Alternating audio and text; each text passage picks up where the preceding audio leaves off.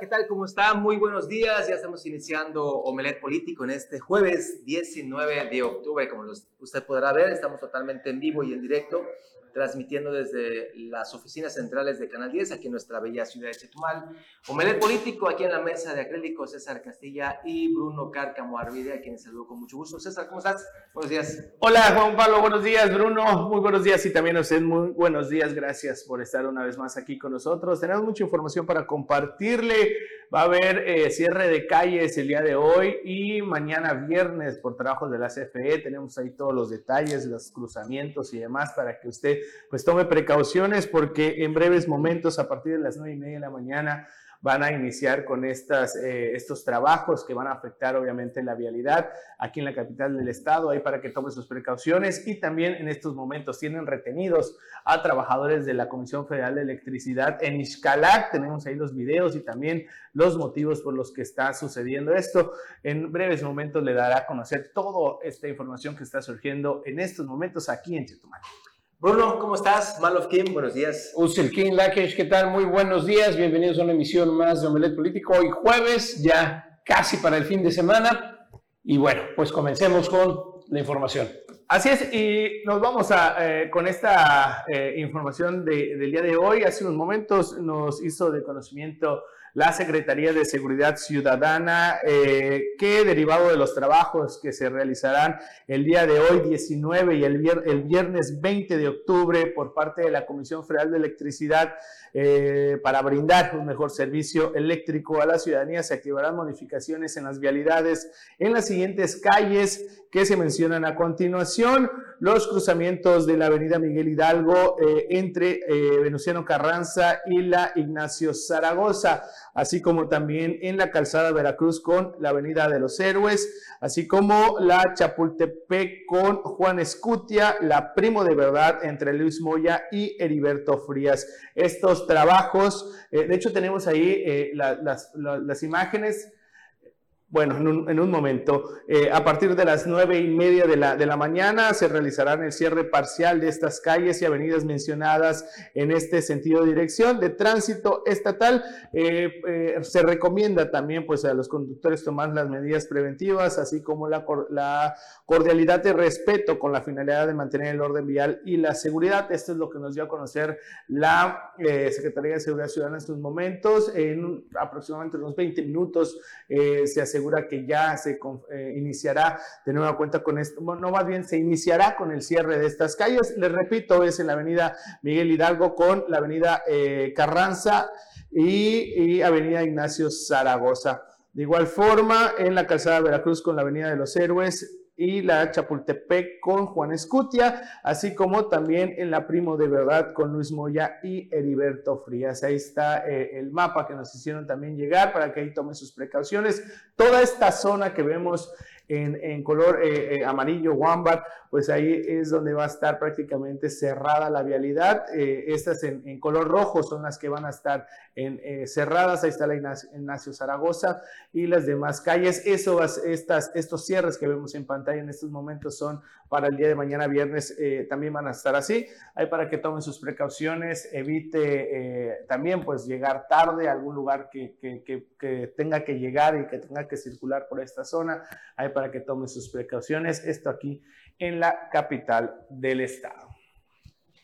Muy bien, pues vamos, mientras intercalamos información con todo este recorrido que hacemos de manera matutina, pues nos vamos a ir hasta el municipio de Felipe Carrillo Puerto. Ahí el gobierno municipal que preside María Hernández Solís entregó y supervisó obras de alto sentido social. Esto en Santa Lucía, Ramonal, Presidente Juárez, eh, Ignacio Manuel Altamirano y también en Nueva Loría, un recorrido ahí que tuvo la presidenta municipal.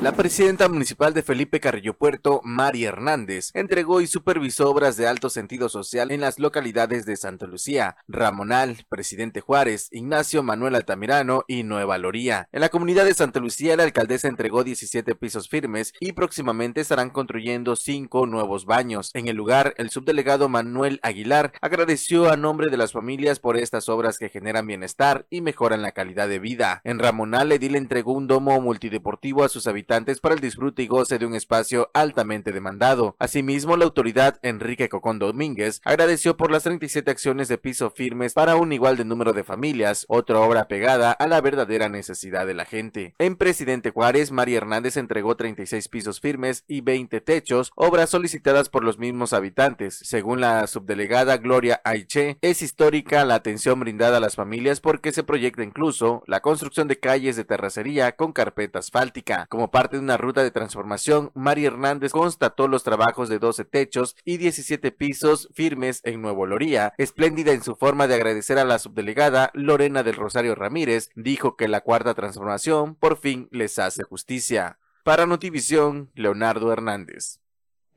Oigan, y también ahí en Carrillo Puerto estaba viendo que eh, varios pobladores de las comunidades están impidiendo que la CFE instale la, eh, lo que sería el cableado y lo que sería la alimentación para el tren Maya. Así que eh, lo que habíamos dicho ayer que iba a ir todo el peso de la ley y demás, pues todas las comunidades y todo el mundo está encontrando cómo darle la vuelta y esto lo están impidiendo precisamente porque no han recibido pagos pendientes de más. Es Yatil, Yatil es una comunidad que está pues, relativamente ahí un poquito alejada de la cabecera municipal. Esto es derivado que pues eh, hay, falta de indemnización en recursos. Fíjate, Bruno, ahorita que lo mencionas, de hecho ya le mandamos imágenes a nuestra producción, no sé si las tenga, pero les voy a eh, dar un poquito de datos. Dice, debido a la exigencia por una indemnización de terrenos expropiados, los ejidatarios de Ixyatil, aquí en Felipe Carrillo Puerto, este hermoso municipio de la zona Maya, paralizaron obras de electrificación para el tren Maya permitirán que se retomen estas obras hasta que la Secretaría de Infraestructuras, Comunicaciones y Transportes solvente estos recursos. De no haber respuesta favorable, esto es creo que lo, toral de esta información, bloquearán la carretera que enlaza a Felipe Carrillo Puerto con, con comunidades aledañas. Yatil, como les decía, se ubica a unos 42, 45 kilómetros de la cabecera municipal y habitan en ella 900 950 personas y la integran 160 ejidatarios. Y bueno, ¿qué, qué ha pasado? Que justamente eh, eh, pues ya acordaron estas personas que eh, a través de una asamblea que se impedirán las obras de construcción de una subestación y tendido eléctrico que abastecerá al tren Maya y también a sus estaciones y justamente porque no les han pagado esta indemnización. No nos mencionan la cantidad exacta y precisa, pero eh, pues eso es lo que está pasando. Y aquí recordemos, Bruno, que hace unos días, ahí está justamente las imágenes que les decíamos. Eh, hace unos días, Cristina Torres Gómez, la Secretaría de Gobierno, dijo, aguas con esto, manifestación que afecte a terceros, como pueden ser bloqueos carreteros, recordemos que es un delito federal, serán turnados para investigación y posible consignación ante el Ministerio Público. Eh, así que aguas, ¿eh? ya hay procesos legales en, en, rumbo y pues aguas. Vamos a ver que ahora políticamente no le conviene al gobierno federal eh, enfrentar a la gente y demás, particularmente en un proyecto tan señalizado y tan con tantos reflectores como el Tren Maya. Así que a ver cómo van a, terminar esto, pero curioso que precisamente lo que se había anunciado el día de ayer, que estábamos comentando, de tener estos avances, y lo que habíamos dicho, el problema no es, a ver, esta es una consecuencia de un problema, el problema es que no se está atendiendo los pagos, las indemnizaciones, ahí es donde está el meollo del asunto, más allá de, ¿y por qué cierran las carreteras y demás? Pues porque ya llegaron al límite de eh, eh, que la gente no los atiende y es increíble. Nosotros que cubrimos información y demás, no te atienden, no, no contestan los teléfonos, demás. Hay, unas personas que ya lo hemos visto, en muchos casos son más de 10, eh, 12 días por los problemas de no tener electricidad, no tener energía eléctrica, hasta meses, este, llevando así los pagos que llevan meses, demás. Bueno, Continuando con nuestro recorrido en Tulum, el caso contrario, eh, precisamente están entregando más pavimentación y en esta ocasión la avenida La Selva en, la cabecera municipal.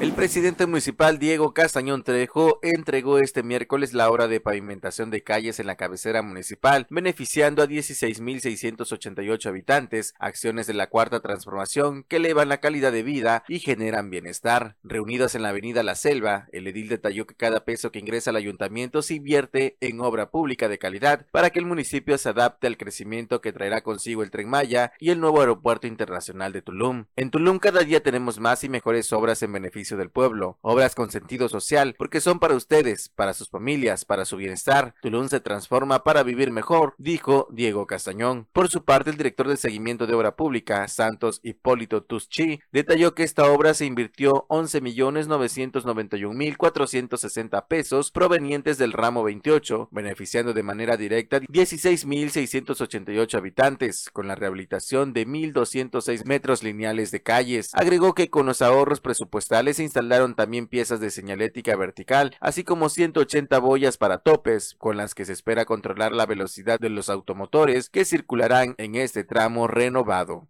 Para Notivisión, Leonardo Hernández. Y ahora nos vamos hasta Isla, Isla, Mujeres, donde ahí se está respaldando lo que es la iniciativa de las caravanas del bienestar, este programa estatal impulsado por la gobernadora Marlesa.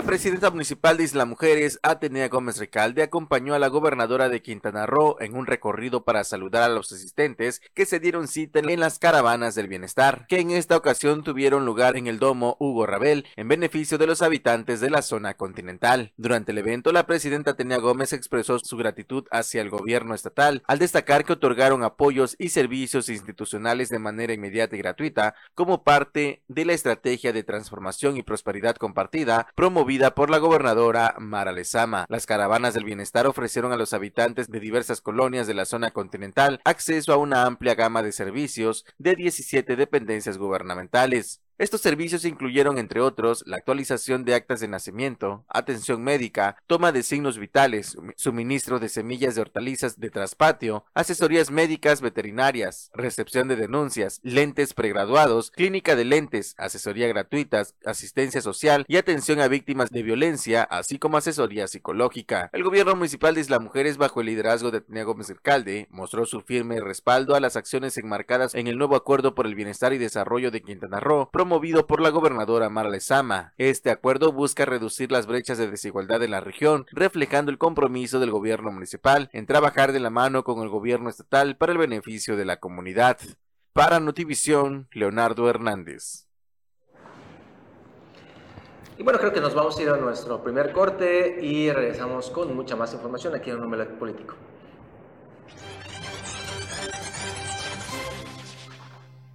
Ya estamos de regreso, muchas gracias y saludo con mucho gusto a mi amigo Anuar Moguel, ya aquí en la mesa de Atlético. ¿Cómo estás, Anuar? Buenos días. Mi estimado Juan Pablo, muy buenos días. César, Bruno, buenos días a todo el público Melet Político, por supuesto. Ya estamos aquí, mucha información. Bueno, para cerrar este recorrido que hemos hecho por las plazas de Canal 10, la actividad allá en el Senado de la República de Maribel Villegas Canché continúa. Fíjese, en el cumplimiento de su labor legislativa, Maribel Villegas respaldó el proyecto de creación del programa de reestructuración de créditos del Infonavit. Este es un tema que también va a dar mucho de qué hablar en los próximos días por los beneficios hacia los que tienen este, este programa del Infonavit. Vamos a ver los detalles. En el cumplimiento de su labor legislativa, la senadora de Morena por Quintana Roo, Maribel Villegas Canché, respaldó el proyecto de creación del programa de reestructuración de créditos de Infonavit para brindar certeza jurídica y protección de los derechos de los acreditados. Con 71 votos a favor, incluido el de la senadora Maribel Villegas, el Pleno del Senado aprobó reformas a la ley del Instituto de Fondo Nacional de la Vivienda para los trabajadores, que tienen como objetivo crear el programa de reestructuración de créditos y beneficios del Infonavit. Este programa tiene el propósito para elevar a rango de ley un modelo de cobranza social sin intermediarios que integre el programa de reestructuración y beneficios para el pago y cobro de los créditos acorde a las posibilidades y alcance de los trabajadores. Como lo hemos venido haciendo desde que asumí mis funciones, estamos con la clase trabajadora, realmente creo que hay muy pocas administraciones que se habían preocupado y logrado tanto para beneficiar a este sector, que es la columna vertebral de la economía del país. Logramos la eliminación del outsourcing, aprobamos la designación de vacaciones dignas, beneficio en los créditos de Infovista e Infonavit y ahora un logro más, un programa para la reestructuración de los créditos de ese instituto, argumentó Maribel Villegas. Para Notivisión, Leonardo Hernández.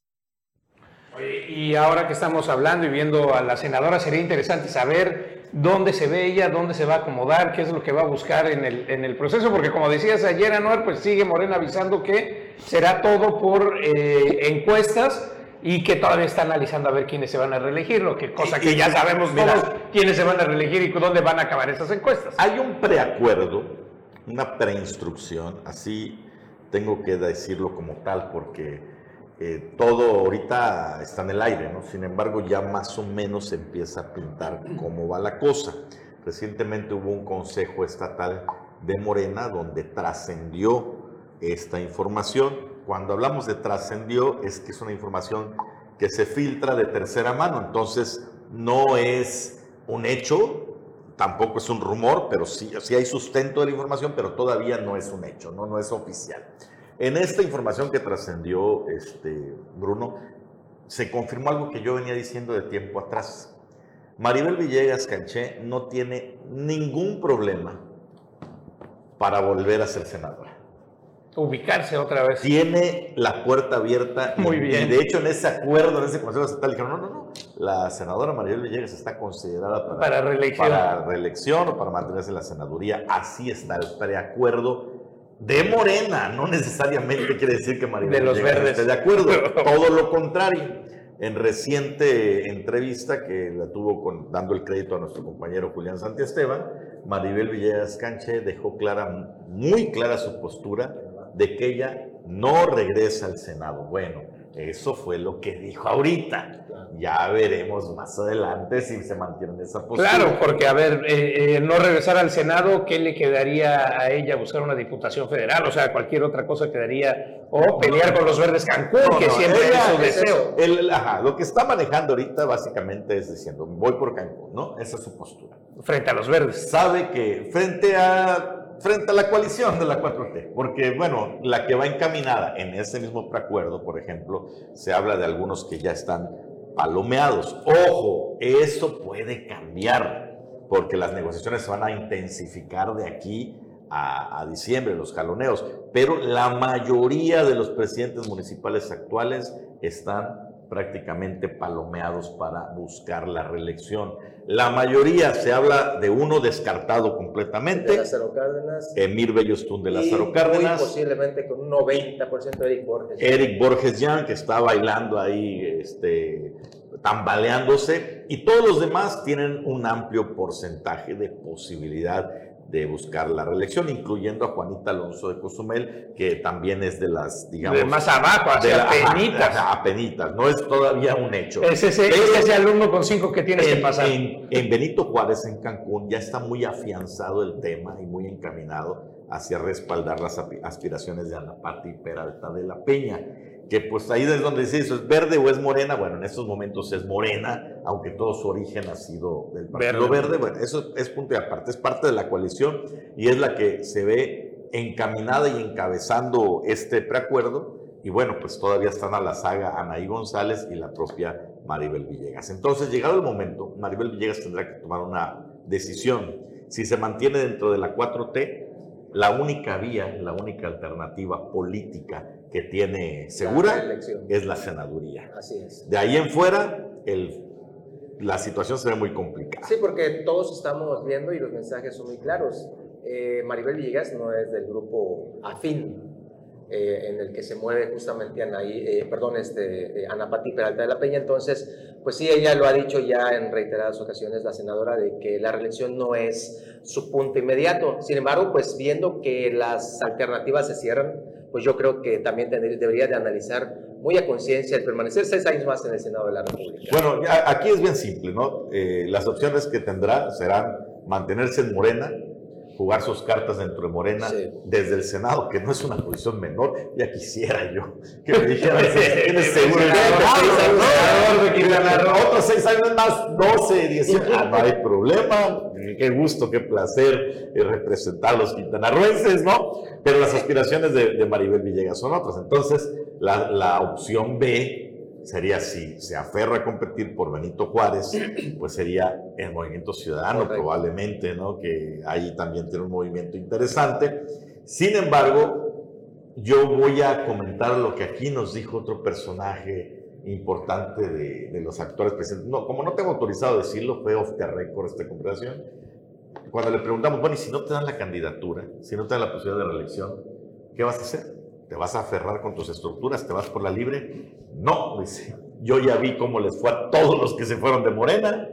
¿Para qué seguir por ese camino? Aquí me quedo. Aquí me quedo. Aquí espero, aquí espero mi número. Y es que vamos a hacer el recuento. ¿Quiénes han ido de Morena? Figuras relevantes aquí en Quintana Roo. Empezamos con José Luis Pech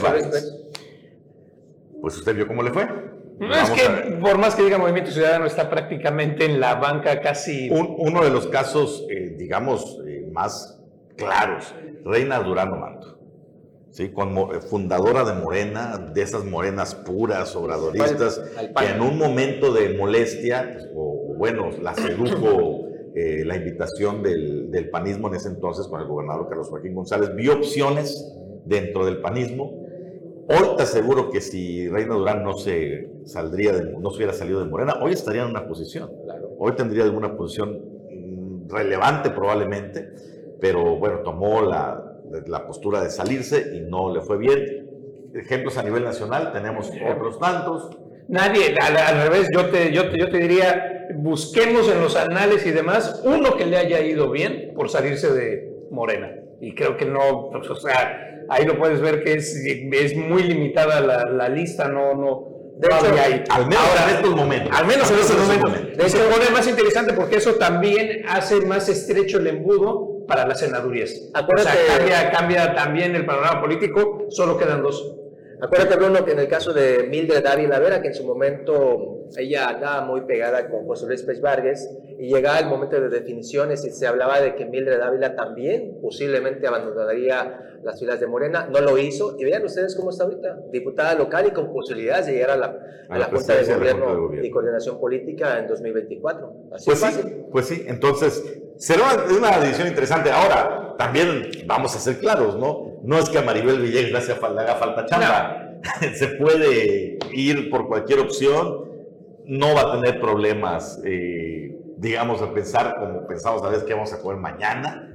Pero no, ese es el problema. Pasa eso, ese es el problema. Tú no, los, tú no los quieres tampoco, Juan Pablo. No va a tener ese tipo de problemas que tenemos la gente común pero este, las aspiraciones políticas pues sí tendrá que tomar decisiones importantes. Tiene que haber negociaciones a fuerza. Eh, por ejemplo, ahorita que ya nos están mandando un corte, regresamos con el tema de Cozumel también, donde ahí también ya se habla de negociaciones, como tú dices, ahora son negociaciones previas para analizarse en el caso de Renan Sánchez Tajonar y en el caso de Juanita Alonso, donde efectivamente ya se habla de que Juanita ha sido palomeada y demás para la reelección. ¿Y qué pasaría con Renan Sánchez Tajonar? Pues eso lo vamos a platicar ahorita que regresemos. Estamos de regreso aquí en el Político a la media hora y pues sí, eh, eh, como hablamos, movimientos demás y antes de continuar aquí hacia eh, lo estatal, pues nada más un, un referendo y, así ganar, ahora sí me ganaste absolutamente tal cual como habías, habíamos comentado ayer, ya hoy que se supo toda la votación demás, Ninguno de los sebraderistas votó en contra, nadie, nadie ni se enfermó, ni le dio diarrea, ni, le comió la tarea. Todos morenistas votaron a favor sistemáticamente y a pesar de que está Marcelo anunciando su asociación con 600 mil, pues el brazo duro y el poder político donde debería de haber ejercido la presión o donde ya pactó, todavía no sabe. pacto se fue completamente con Morena, o sea, ahí aplanador los 44 diputados ebraderistas. Toditos, huele a pacto, pero ahorita vamos con ese tema porque Juan Pablo nos tenía un chiste, digo, una información. pues sí, de, de, hecho, pues, pues son trascendidos. Eh, ¿Qué pasará en el caso de Cozumel, la isla de las golondrinas? Hay dos figuras fuertes, y digo fuertes porque así está, no hay de otra. Renan Sánchez Tajonar actual diputado por el Partido Verde, dirigente del Partido Verde, ya fue presidente de la Junta de Gobierno y Coordinación Política, y Juanita Alonso, que también busca la reelección, eso todo el mundo lo, lo ha anunciado, lo ha conocido. Y ahorita se odia, digo. bueno, pues ya, ya, han hablado, de hecho ya lo señaló Hernán Sánchez, que hay algunas diferencias, pero dice... hay fricciones. cuestiones pero si se bloquean los eventos uno al otro, ¿no? Pero bueno ¿Qué, va, a, ¿qué va a pasar? Es eh, política. Claro. Los pleitos son de mentiras. Por supuesto, y las negociaciones son importantes en esos momentos. Yo fíjate que veo un panorama, Anuar, donde posiblemente Juanita Alonso eh, tenga la reelección. Estoy hablando de que es una posibilidad. Y Renan Sánchez se continúe eh, justamente en la reelección en la reelección y en 2024 pueda llegar nuevamente a ser presidente de la Junta de Gobierno. Creo que tenemos la misma fuente. Claro, es que, así es. Esa es, la, es la perspectiva que se ve. Algunos lo veían como potencial candidato a diputado federal, pero no. La ruta posiblemente sea la reelección y la búsqueda de tener la presidencia de la Junta de Gobierno y Coordinación Político un año más, ¿no? Entonces ya veremos cómo, cómo sean las cosas. Sin embargo, la última eh, entrevista que tuvimos con Renan, él dice que no ha quitado el dedo del renglón en buscar la candidatura por la presidencia municipal y tampoco se puede descartar. Claro, es que... Y porque así como dice Bruno, ¿no? En la lista de, de, puntajes, no es que Juanita Alonso sea de las más seguras, ¿eh? Tampoco. Ahí está mm, con algunos puntos en contra que la dejan vulnerable. Y habría que ver quién, quién, ahí sí hay que ver qué, qué candidato pone eh, la oposición enfrente, porque ese sí puede pesar. Bueno. Y, y la puede poner peligrosa. ¿Quién sabe? ¿Quién sabe? Porque e, ese Ay, todavía, todavía González Canto, todavía el González Canto es el tema de que, la de que Cozumel se cuece aparte, como Chetumal decíamos que se cuece aparte. Como bastión priista, tal vez. Como bastión priista, que los políticos tradicionales todavía te expresan mucho, yo lo pondría en duda. Y no ahorita. Es una idea que, que los que hemos trabajado en análisis político se maneja mucho, pero vamos, ahí ganó Gustavo Ortega Joaquín contra el poder pero con el apoyo de, la familia, las familias tradicionales. Ahí ganó Perla Tún, sin el apoyo de ninguna familia tradicional, déjame recordar. Bueno, de Carlos Joaquín en su momento, ¿no? Eh, y en medio de todo un pleito le, le, gana, gana Juanita Alonso, aunque es expriista. Entonces, ¿a qué figuras ves? se habla de varios. Se habla, por ejemplo, de que la oposición podría mandar a Javicho ¿Cómo se apellida? Javier Cetina. Javier Cetina, o sea, es el exauditor, ¿no? Sí, sí, sí. Javicho, que es muy tradicional ahí, pero que ya le intentó en otras ocasiones. Bueno, él perdió con Gustavo Ortega, si no mal recuerdo, en, en, un momento donde tenía más punch. Se habla de que quieren subir la figura de una regidora, me parece, funcionaria, que es Ana, Ana Arana, que la está arropando este grupo de priistas. Pero la verdad, en estos momentos yo coincido con Juan Pablo. No veo una figura que le pueda hacer sombra a la 4T, vaya con Juanita Alonso o vaya con, con Renan. Sánchez Tajo. Que son del mismo, de la misma alianza. Que son la misma coalición. ¿no? O sea, gana. bueno, diferentes partidos, ¿no? Empieza, empieza la, tema. la bronca y toda la determinación de, de, candidaturas es interna. Nadie habla de los de enfrente. No. Y no es porque se les quieran minimizar, es porque pues, en los números pues les van a ganar. Bueno, eh, bueno, pasando a, más, a más información, no sé si tienes algo más. Es que tenemos una declaración de Joana Acosta, justamente que ayer estuvo aquí en Chetumal, tiene una conferencia de prensa y habla, nada más, si nos puedes poner el byte este, eh, marcial, justamente habla sobre ello, las, los rumores que hay, y porque lo dice ella tal, tal cual, rumorología política, de que hay un conflicto interno entre verdes y morenos también el PT dice ella que no, por el momento no se están debilitando, no hay fracturas como tal, pero pues advierte que no puede darse, darse lujo ellos como partidos políticos de lograr fisuras o fracturas de cara al 2024. Tenemos en la entrevista, vamos a escuchar. El Partido Verde, como con el Partido del Trabajo, hay muy buena relación. La verdad que creo que en algún momento eh, llega, se llegó o, se quiso generar ese, esa confrontación entre los dirigentes de los partidos. Por ahí me acuerdo que salió también, ¿no? Que yo le decía al compañero Renan, que Patti me decía a mí. Realmente hemos tenido una muy buena comunicación entre nosotros. Ha habido muchísimo respeto, ha habido ese entendimiento de tener eh, por encima este proyecto de nación y que con muy buena voluntad se han sumado a este proceso y lo han hecho desde lo nacional y compromiso en lo estatal. Y me atrevo a decir que es el mismo, hemos caminado hacia eh, una muy buena construcción de esta alianza, que es una alianza ganadora. los números no mienten, ¿no? Eh, el principal, eh, el que encabeza con números de votación esta alianza ha sido Morena, lo fue en el 2018 lo fue en el 2021, en el 2022 y estoy muy segura que con el trabajo del comité ejecutivo, a través de mujeres, a través de comunicación, obviamente de organización, que es la columna vertebral, pero se escuchan, dice ella, los números son básicos. Claro. Morena es el que tiene los números tan altos que va a ser eh, quien pondría candidatos. Pero mira, verde, aguas con ello. Yo, yo lo veo de esta manera. Los dirigentes partidistas están haciendo su chamba, todos tratando de llevar agua a su molino porque es su trabajo finalmente. Eh, Pati Casados del PT que ha dicho que incluso podrían ir eh, solos en Bacalar y sí, en sí, Tulum si es que la coalición no les da la candidatura. De hecho, tenemos la, la- la entrevista de Pati Casados. Y, y se- y señala que, pues bueno, no hay, no siempre, las coaliciones nunca han sido totales, siempre han sido parciales, lo cual es cierto. Aquí la, la- la- la estrategia, con todo respeto, no la maneja ninguno de los dirigentes estatales. La estrategia viene de arriba, de los que toman las decisiones, y no importa el color de las fichas, todos son de la misma coalición. Y va a poner, para ser claros, la gobernadora va a poner a sus fichas Así. como considere, y al final de cuentas, todos estos se van a alinear. Claro. Quien no se alinea, ¿qué pasa? Adiós. Pues vas para afuera. Vas para afuera. Así Vas, va. vas para afuera. Tenemos algo de Pati Casados. Así, eh, eh, precisamente lo que estás eh, eh, comentando, Anwar, eh, esta, eh, que supuestamente no hay fracturas y que no hay eh, ningún tipo de, de problema entre la coalición, aunque pues realmente los del PT pues ya están viendo eh, también irse solos en, en dos municipios. Esto es lo que dijo la dirigente del Partido del Trabajo aquí en Quintana Roo. El Partido del Trabajo postularía candidatos en dos municipios e igual número de distritos independientemente de los acuerdos que se tomen en la alianza con Morena y el Verde Ecologista de México, informó su dirigente Patricia Casados. Declaró que hasta el momento no se ha definido cómo irá la alianza en Quintana Roo. Manifestó que ya hay avances a nivel nacional, aunque todavía falta que se instale la mesa de negociación en el Estado. De igual manera, señaló que quienes busquen un cargo de elección por ese instituto político tendrían que haber realizado un trabajo previo, aunque también no descartó la posibilidad de que postulen candidatos externos. eh, como en todos lados, eh, como en toda familia.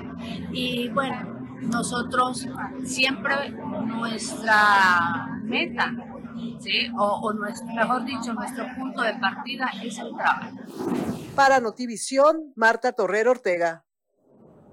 Pues sí, pues lógicamente la, la- la postura política, el trabajo, demás, pero bien sabemos que a la hora de la hora, quien traiga más votos tiene más peso ahí. Si es posible que les dejen ir solos en alguna elección, si así conviene a la estrategia general. Es lo que te iba a decir, Así porque es, ese, sí. eso nada más apoya directamente a Moreno. Sí, ahora lo que está pasando, por ejemplo, en Bacalar y en Tulum, donde, bueno, los que se sienten dueños de la candidatura por parte del PT están presionando hasta lo máximo. eh, Juan Manuel Herrera en Bacalar, eh, Jorge Portilla en Tulum, y están presionando a lo máximo, sobre todo porque ven que en estos preacuerdos, pues va muy encaminado Chepe Contreras a la reelección y Diego Castañón Trejo también. Ya hizo su berrinche Portilla diciendo, ¿cómo es posible? Ayer lo comentamos, ¿no? ¿Cómo es posible que me ganen las encuestas? Por algo será.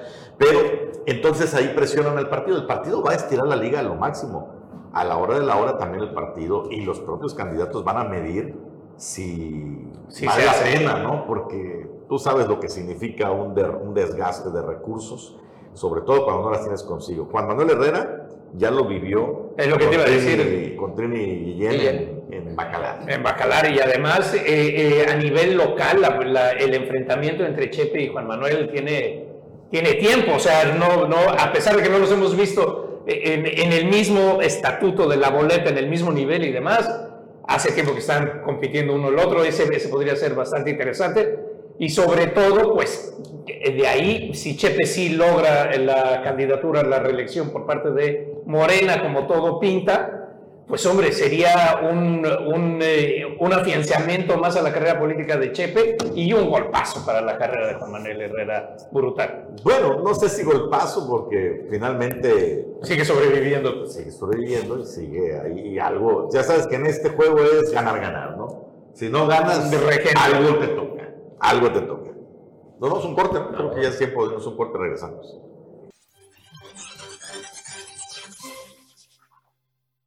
Estamos de regreso a Omelet Político y ya tenemos a Carlos Pérez Zafra en la línea telefónica. Carlos, muy buenos días. Hola, ¿qué tal? Muy buenos días. Quiero saludarlos este 19 de octubre de 2023. Juevesito, ya se está yendo el frente frío. ¿Cómo me da coraje? Hoy ya no, No, estuvo pues ya tan fresco. ¿no? Así ya pues, tienes que guardar tu chamarra. Sí, no, no, pues déjate la chamarra ni eso, pero se la pasaba uno a gusto. A los que le va frío es a los de Bacalar. ¿Por qué? Porque se empieza el jaloneo fuerte y el municipio donde es muy probable que vaya el PT es en Bacalar y ese choque de trenes que se avecina entre el equipo de Juan Manuel en la alianza con Alexander Cetina Aguiluz, donde pueden mandar como candidata a Vanessa Piña para que hoy eh, pues el, el lema es mujeres, pues se podría interesante, porque No. algo le tiene que tocar al PT. Definitivamente nada más de los trascendidos que han salido de los últimos consejos es que no ven por ahí la cosa, ¿eh? Pero sí van a estar, va a estar duro el choque de trenes. ¿Y cómo ven la cosa por ahí? Pues quieren apapachar y mandar la reelección a Chepe Contreras. Bueno, pero ¿y al PT qué le vas a dar? Pues ya no escuchaste, es que ahorita acabamos de pasar la nota donde Patti Casados dijo que si no es así, ellos se van solos. Por eso, pero ya solos, con el desgaste de Chepe, más que nada, a Chepe no le ha importado ni hacer equipos ni quedar bien. O sea, solamente quiere quedar bien con una persona y no ha hecho grupos al interior de Bacalar.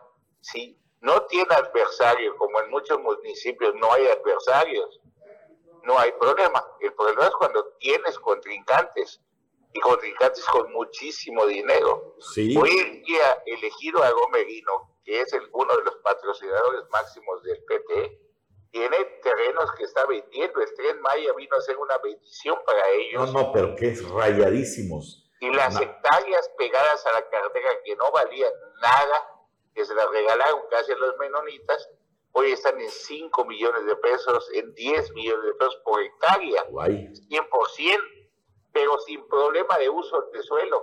Está permitido para que puedan desarrollar lo que ellos deseen. Sí, nada más aquí hay un factor que también pusimos sobre la mesa, ¿no? El jaloneo y las negociaciones y el choque que va, es inminente va a ser interno, porque eventualmente viene una decisión política para uno o para otro lado, y quien no acate esa decisión política también tendrá consecuencias. Aquí también se le está complicando las cosas a la candidata a la presidencia de la República, Claudia Sheinbaum. Así, nombre. no, se le ven complicadísimas. se le ven complicadísimas porque, para empezar, están auto- ya, están orden- ya están decretando ya el fideicomiso de 24 mil millones de pesos anuales para el mantenimiento del Maya. Entonces, es presupuesto que le van quitando al gobierno que viene.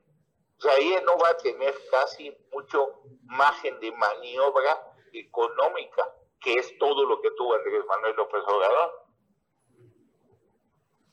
Si algo Sin embargo, sin embargo, esas complicaciones, Carlos, Carlos, pero esas complicaciones que estás señalando no hablan de complicaciones electorales, hablan de complicaciones de gobierno una vez que llega a la presidencia, que son dos cosas muy distintas, ¿no? Pero si eso le sumas lo del Poder Judicial, todos los familiares del Poder Judicial, pues no están muy felices con que le quiten esos 15 mil millones de pesos que dices que no sirven para nada y se los van a pasar a otro lugar donde tampoco van a servir de Yo mucho. no dije que no sirven para nada. votos. Ayer dije exactamente para qué eran esos 15 mil millones de pesos.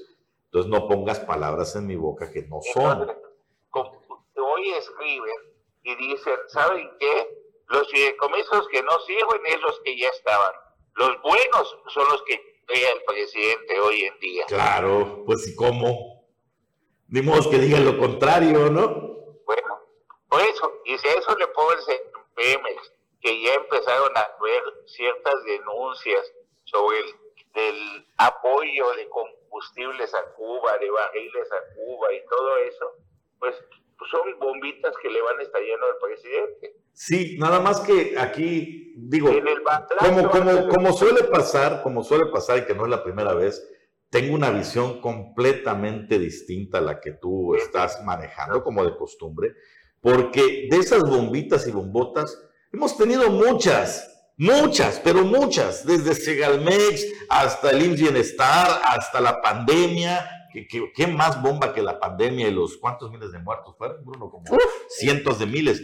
Lo que tú quieras, Carlos, y los números hoy ponen con una clara, enorme ventaja y distancia a cualquier candidato que tú quieras de la 4T y al presidente. Sí, la diferencia anual es que cuando está entrando el presidente de una vez hubo la amenaza, desterró a Ricardo Anaya, metió a uno que otro a la cárcel, inclusive a mujeres a la cárcel, y todo. Entonces el terror que causó meterse o opinar en contra de lo del presidente ocasionó que nadie se meta con él. El presidente ya le queda poquito, faltan siete meses para la elección. Es correcto. Y ya vemos a nivel nacional que ya empezaron a levantarse algunas voces de que no están de acuerdo con muchas cosas que hace el presidente así como se reconoce las cosas que ha hecho buenas el presidente. ¿Y crees que en esos siete meses esas voces que van a empezar a poner a la vista todo lo negativo superen a los cientos de miles de personas que, tú, si tú quieres, eh, bien o mal, están también recibiendo los aspectos positivos, digan apoyos sociales y todo. Es decir, eh, insisto, creo, creo y respeto mucho tu deseo de ver un encontronazo democrático de altura como en un país democrático debiera ser, pero no lo veo. Por más que me esfuerzo, no lo veo. Eso, nosotros buscamos un contrapeso político, no tenemos partido político, no nos interesa en especial que gane nadie.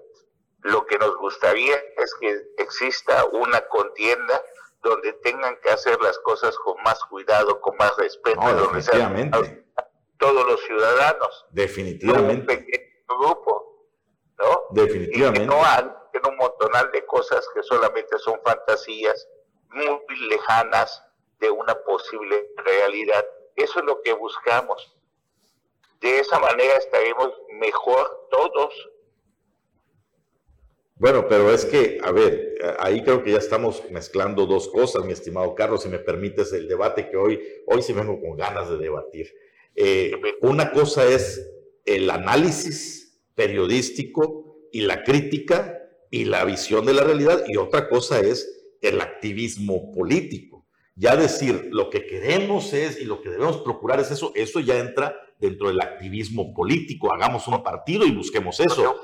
Desde el, desde el parte periodística, pues yo creo que es narrar lo que estamos viendo y tú narras un partido muy diferente al que yo estoy viendo una u otra manera nosotros somos ciudadanos. Eso sí, eso sí. No, y coincido contigo, me gustaría ver eso, de verdad, me gustaría que hubiera, es más, me gustaría que hubiera un rival de peso que ponga en jaque a la 4T, nada más que no lo encuentro.